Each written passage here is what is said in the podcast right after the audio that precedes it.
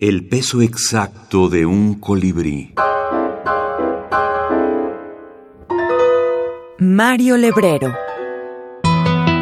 Confusiones cotidianas. 1. Como todas las mañanas, Rodríguez se dirigía caminando a su oficina, cuando al cruzar la calle fue pisoteado por una estampida de búfalos salvajes. Por la tarde, un titular del diario decía, Fatal accidente de tránsito. Rodríguez arrollado por un camión. Mario Lebrero. Cuentos completos. Literatura Random House 2019. La obra breve de Mario Lebrero está centrada sobre todo en un texto que se llama Casa de Conejos y que es una novela escrita eh, con microtextos en microficción.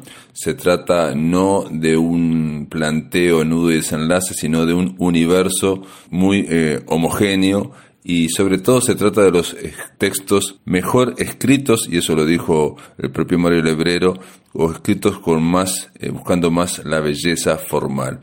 Casa de Conejos es un gran libro.